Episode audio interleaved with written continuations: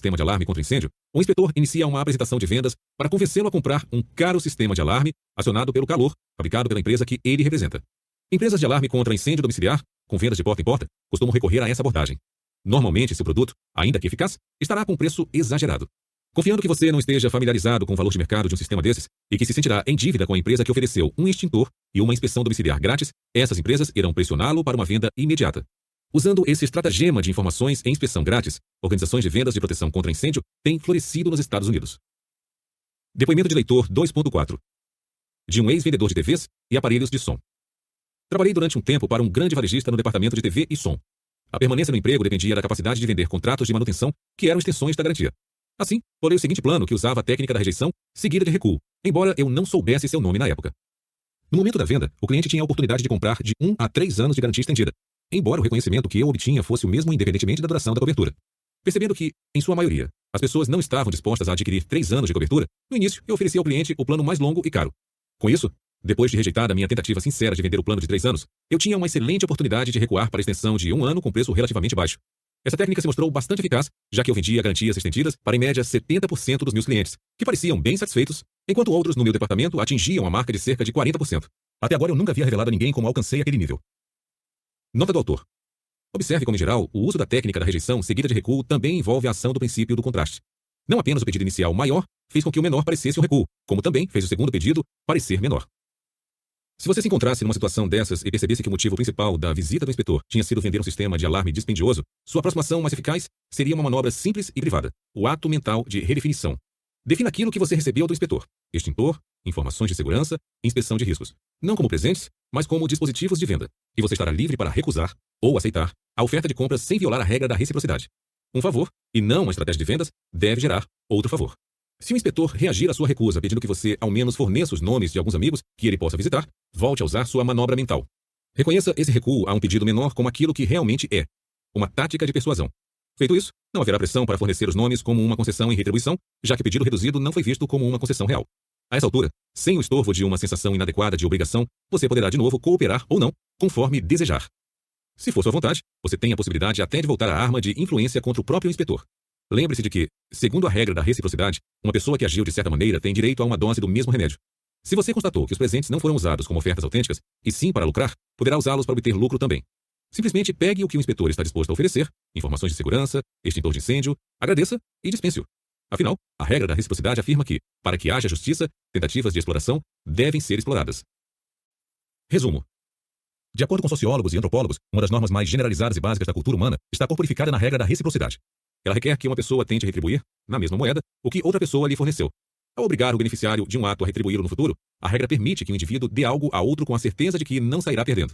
Essa sensação de obrigação futura possibilita o desenvolvimento de diferentes tipos de relacionamentos duradouros, transações e trocas que são benéficos à sociedade.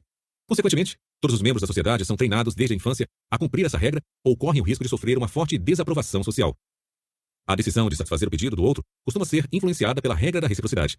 Uma tática apreciada e rentável de certos profissionais da persuasão é dar algo antes de pedir um favor como retribuição. Essa tática é bastante explorada por causa de três características dessa regra. Primeira, ela é extremamente poderosa, muitas vezes sobrepujando a influência de outros fatores que, em geral, determinariam a anuência a um pedido.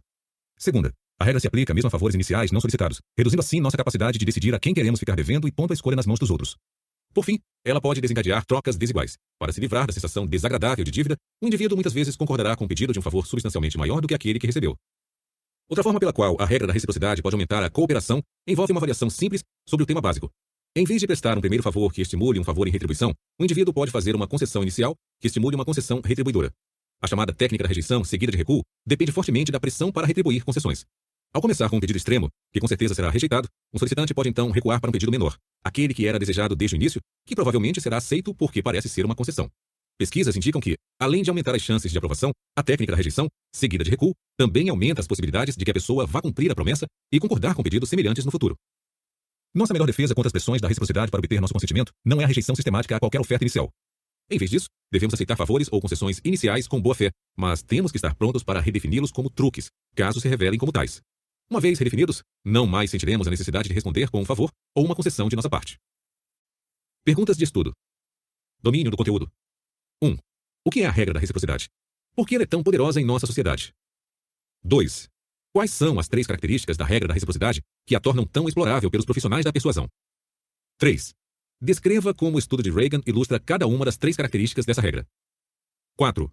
Como a técnica da rejeição seguida de recuo usa a pressão da reciprocidade a fim de aumentar a cooperação. 5. Por que a técnica da rejeição seguida de recuo deveria aumentar a propensão de uma pessoa complacente a cumprir um acordo e se oferecer para prestar favores futuros? Pensamento crítico. 1. Vamos supor que você queira que um professor passe uma hora ajudando-o numa matéria para um trabalho de final de semestre. Escreva um roteiro mostrando como você poderia usar a técnica da rejeição seguida de recuo a fim de aumentar a chance de anuência ao seu pedido. O que você deve tentar evitar ao fazer o pedido inicial? 2. Um estudo descobriu que, pagando-se aos médicos primeiro, estes se mostravam bem mais propensos a preencher e devolver um longo questionário remetido pelo correio.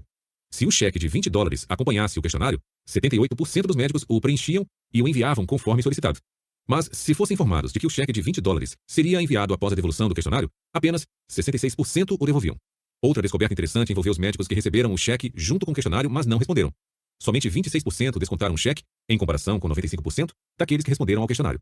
Explique como a regra da reciprocidade pode explicar ambas as descobertas. 3. Pesquise o termo noblesse oblige, explique o que significa e como o conceito da reciprocidade poderia desempenhar um papel nesse caso. Dica. John F. Kennedy certa vez disse: Aqueles a quem muito se dá, muito se exige. 3. Compromisso e coerência. Diabretes da mente. É mais fácil resistir no princípio do que no final. Leonardo da Vinci.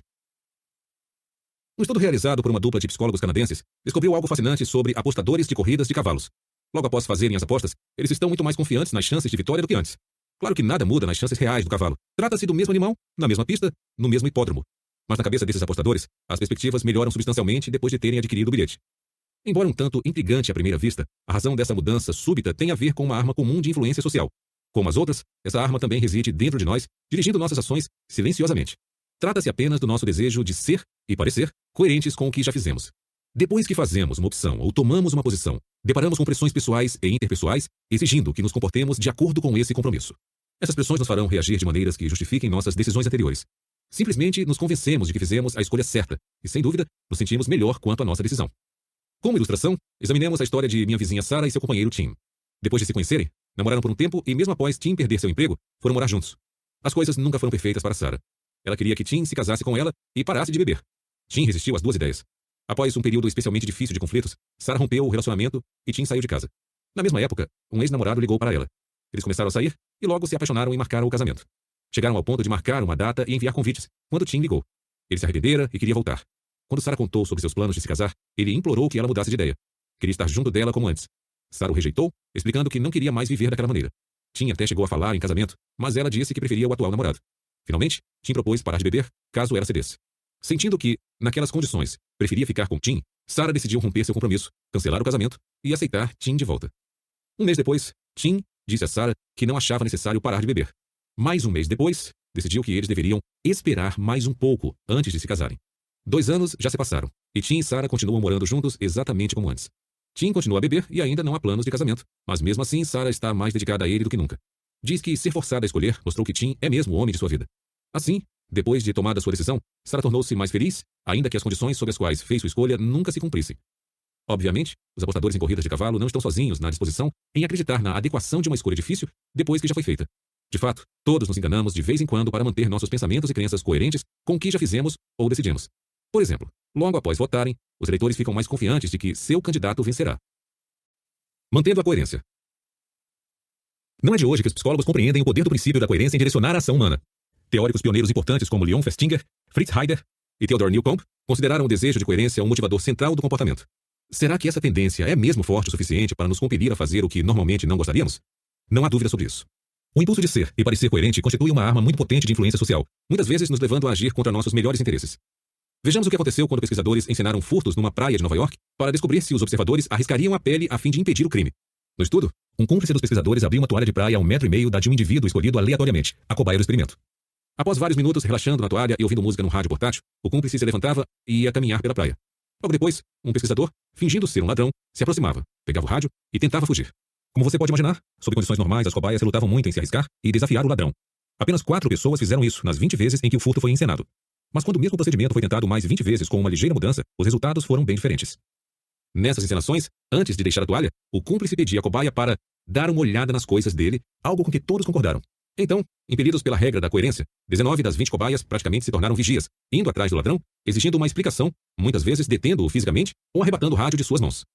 Para entender por que a coerência é uma motivação tão poderosa, deveríamos reconhecer que, na maioria das circunstâncias, ela é valorizada e versátil. A incoerência é comumente vista como um traço de personalidade indesejado. A pessoa cujas crenças, palavras e ações não condizem é vista como confusa, hipócrita e até mentalmente doente. Por outro lado, um alto grau de coerência costuma estar associado à força pessoal e intelectual. É a base da lógica, da racionalidade, da estabilidade e da honestidade. Uma citação atribuída ao grande químico Michael Faraday sugere o grau em que ser coerente é julgado importante, às vezes mais do que está certo. Quando lhe perguntaram após uma palestra se ele quis dizer que um detestado rival acadêmico estava sempre errado, Faraday olhou furioso para o autor da pergunta e respondeu: Ele não é tão coerente assim. Certamente, a coerência pessoal é muito valorizada em nossa cultura, e é assim que deve ser. Na maior parte das vezes, nós nos sairemos melhor se nossa abordagem dos fatos estiver acompanhada de coerência. Sem ela, nossas vidas seriam difíceis, instáveis e desconexas. A solução rápida. Já que, em geral, é do nosso interesse sermos coerentes, incorremos no hábito de sê-lo automaticamente, mesmo em situações em que este não é o caminho mais sensato. Quando agimos sem pensar, a coerência pode ser desastrosa. No entanto, a coerência cega tem lá suas atrações. Primeiro, como todas as outras formas de reação automática, a coerência oferece um atalho em meio às complexidades da vida moderna. Depois que tomamos uma decisão, a coerência obstinada nos permite um requinte bem atraente. Não mais quebrar a cabeça com o assunto. Não temos que examinar o bombardeio de informações diárias para identificar fatos relevantes. Não há necessidade de despender energia mental para avaliar os prós e contras. Não precisamos tomar novas decisões difíceis. Em vez disso, tudo o que temos que fazer quando somos confrontados com as questões é clique, ligar nossa fita da coerência para zoom, sabermos em que acreditar, o que dizer ou o que fazer. Basta agirmos de forma coerente com nossa decisão anterior. O fascínio desse requinte não deve ser minimizado. Ele oferece um método conveniente, relativamente simples e eficiente de lidar com as complexidades da vida diária, que tanto exigem de nossas energias e capacidades mentais. Não é complicado entender, então, por que a coerência automática é uma reação difícil de refrear. Ela nos oferece um meio de escapar dos rigores do pensamento constante. Com nossas fitas da coerência operando, podemos seguir em frente, felizes por não precisarmos pensar tanto. Como observou o pintor inglês Joshua Reynolds, não há expediente ao qual um homem não venha a recorrer para evitar o trabalho de pensar. A fortaleza insensata. Existe também uma segunda atração, mais perversa, da coerência mecânica. Às vezes, não é o esforço do trabalho cognitivo difícil que nos faz evitar a atividade pensante, mas suas penosas consequências. Ter que encarar o conjunto desagradavelmente claro e indesejável de respostas fornecidas pelo raciocínio pode estimular nossa opção pela preguiça mental. Existem certas coisas perturbadoras que preferiríamos não perceber. Por ser um método pré-programado e maquinal de reação, a coerência automática tem a capacidade de oferecer um abrigo seguro das percepções preocupantes. Protegidos pela fortaleza da coerência rígida, podemos ser impermeáveis aos ataques da razão.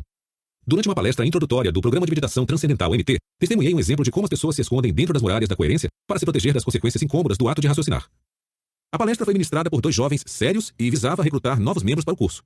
Os instrutores garantiram que o curso oferecia um tipo singular de MT que nos permitiria atingir todo tipo de coisas desejáveis, variando da simples paz interior a capacidades mais espetaculares, voar e atravessar paredes, nos estágios mais avançados e mais caros do curso. Eu havia decidido comparecer ao evento para observar os tipos de táticas de consentimento usadas naquele recrutamento e levar comigo um amigo interessado, um professor universitário cujas áreas de especialização eram estatística e lógica simbólica. À medida que a palestra avançava e os palestrantes explicavam a teoria por trás da MT, percebi meu amigo cada vez mais inquieto. Parecendo aflito e se mexendo o tempo todo na cadeira, finalmente não conseguiu resistir. Quando os palestrantes convidaram o público a fazer perguntas, ele levantou a mão e, educadamente, porém de maneira firme, destruiu a apresentação que acabáramos de ouvir. Em menos de dois minutos, apontou exatamente porque o argumento complexo dos palestrantes era contraditório, ilógico e absurdo. O efeito sobre os palestrantes foi devastador. Após um silêncio confuso, cada um tentou uma resposta, mas pararam na metade, consultaram colegas e, por fim, admitiram que os pontos do meu amigo eram válidos e exigiam um estudo posterior. Mais interessante para mim, porém, foi o efeito sobre o resto do público. Ao final da sessão de perguntas, os dois recrutadores se viram diante de uma multidão de membros do público pagando 75 dólares para ingressar no curso de MT. Cutucando-se, dando de ombros e deixando escaparem risadinhas enquanto recolhiam os pagamentos, os recrutadores exibiram sinais de puro espanto. Após o que havia parecido um golpe constrangedor, a palestra acabou se tornando um grande sucesso, gerando níveis anormais de aprovação. Embora um tanto intrigado, atribuí a reação do público à incompreensão da lógica dos argumentos do meu colega.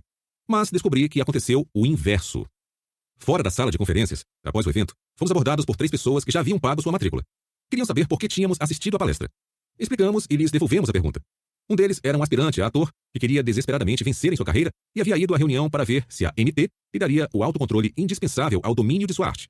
Os recrutadores tinham lhe assegurado que sim, o segundo se descreveu como um insônia profundo que esperava que a MT proporcionasse o relaxamento necessário para conseguir dormir. O terceiro servia como um porta-voz não oficial. Estava se dando mal na faculdade porque o tempo de estudo nunca era suficiente.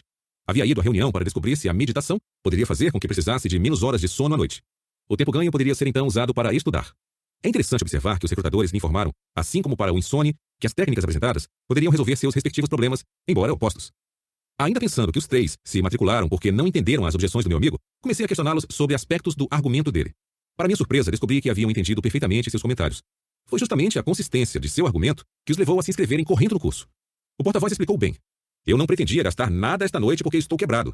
Ia esperar até a próxima reunião. Mas quando seu colega começou a falar, senti que, se eu não entregasse o dinheiro agora, quando voltasse para casa, começaria a pensar no que ele disse e jamais me inscreveria. De repente, as coisas começaram a fazer sentido. Aquelas eram pessoas com problemas reais buscando desesperadamente uma solução que, se fôssemos acreditar nos líderes da discussão, seria encontrada na MT. Movidos por suas necessidades, queriam acreditar que a meditação era sua resposta. Eis que, por intermédio de meu colega, intromete-se a voz da razão, mostrando que a teoria subjacente à sua solução recém-descoberta era ilógica. E então o pânico se instalou. Algo precisa ser feito logo antes que a racionalidade se imponha, deixando-os de novo sem esperanças. Muralhas urgentes contra a razão são necessárias. Não importa que a fortaleza a ser erguida seja insensata. Rápido, um abrigo contra o pensamento. Aqui, tome o meu dinheiro. Ufa, escapei por um triz. Já não preciso pensar no problema. A decisão foi tomada e de agora em diante, a fita da coerência pode ser tocada sempre que necessário. MT? Claro que acho que vai me ajudar. Com certeza vou ter sucesso.